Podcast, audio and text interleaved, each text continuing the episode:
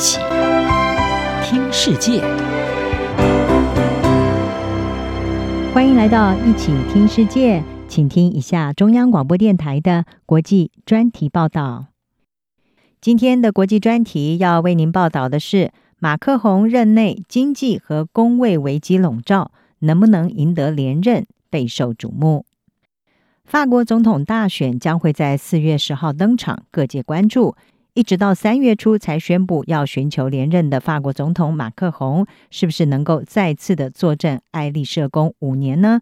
法国媒体在选前就盘点了属于中间派的马克宏，他在过去五年因为想要删减各项公共支出所引发的国内危机。从遍地开花的黄背心运动到二零二零年初 COVID-19 疫情来袭，这些经济还有公共卫生上的危机是马克宏任内挥之不去的挑战。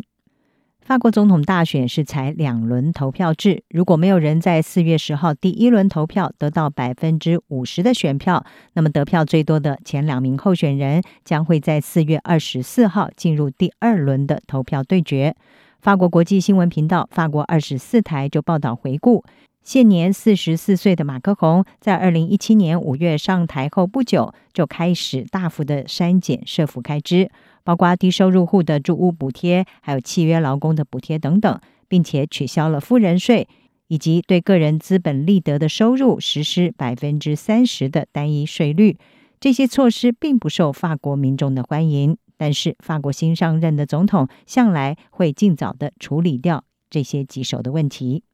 这也和马克宏所设定的预算政策一致。曾经在社会党前总统欧兰德任内当过经济部长的马克宏认为，如果法国要提高个人购买力和刺激经济成长，同时尊重欧盟限制公共开支的相关财政纪律，并且把赤字控制在低于百分之三的国内生产毛额 GDP 的话呢，就没有办法回避削减社福支出。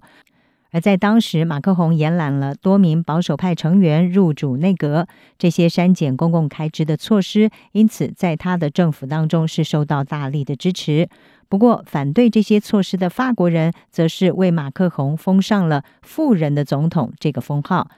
而马克宏寻求深度改造法国的社会模式，也就是不再慷慨地把预算投入社福措施，也让“富人的总统”这个称号是如影随形地跟着他。二零一八年初，法国公立医院爆发了抗议潮。医疗人员认为，他们的医院被迫遵守各种尊节措施，导致医疗资源的缺乏。而马克宏在回应医疗人员要求政府要对医院投入更多资源的时候说：“政府变不出这笔钱。”马克宏当时的首要优先还是遵守布鲁塞尔的财政纪律，而他的成果也显现在财政赤字接连的下降上面。法国的财政赤字 GDP 占比从他上任之前的百分之三点四，在二零一七年下降到百分之二点八，二零一八年再下降到百分之二点三。到了二零一八年末，法国政府宣布要调涨燃料税，法国二十四台就指出，这对许多法国人来说是最后一根稻草，也引发全国民众走上街头，对他深度改造法国的雄心是造成了打击。在一开始反对这项政策的机车骑士，他们身穿安全装备、黄色的反光背心上街示威。后来抗议浪潮在全国是遍地开花，许多抗议人士身穿黄背心来参与示威行动，诉求，并且演变成对马克宏政府的广泛不满。法国政府领导阶层一开始是低估了这一场危机的严重程度，后来在全国抗议越演越烈之下。马克宏为了平抚民怨，他在二零一九年初尝试透过为期一个月的所谓大辩论来和反对民众展开对话。他的政府也不得不推行新的措施，增加法国人的购买力，包括推出了总计有五十亿欧元的收入税减免，还有对低收入劳工进行补助。法国政府后来撤回了调涨燃料税的决定，而为了平息这一场危机，马克宏至少多花了一百七十亿欧元投入公共支出。法国二十四台报道，先前所发生的这一切就像序曲一样，而一场更巨大的危机就要到来，也就是 COVID-19 疫情大流行在二零二零年初席卷法国。这让马克宏想要削减公共预算的梦想是再度破灭，而且让他任内大部分的时候都面临着重叠的工位还有经济危机。在二零二零年初，法国 COVID-19 疫情爆发之后，马克宏做出了推翻他先前撙节措施的一项大胆承诺，表示他的政府将会不计代价的支持公立医院，以及挽救企业和失业率。在当年猛烈的疫情冲击，让法国迎来了二战之后最严重的经济衰退，GDP 萎缩了百分之八。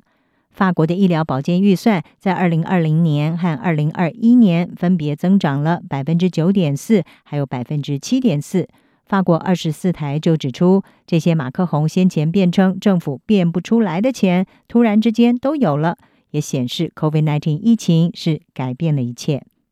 整体而言，法国在二零二零年和二零二一年采取的紧急措施耗资达到一千三百三十五亿欧元。在此同时，法国的预算赤字上升到了 GDP 的百分之九点二，而这一切和马克宏当初上台时候的设想是相去甚远。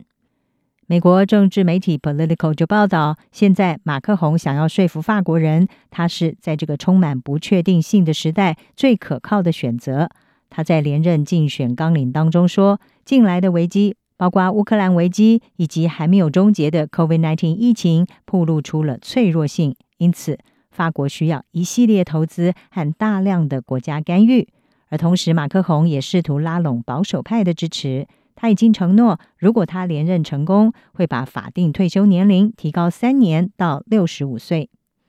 经过充满挑战的第一任期，马克宏是不是能够说服法国人民再给他五年的时间？答案在四月就会揭晓了。以上专题由央广编译张雅涵撰稿，海清金播报。谢谢您的收听。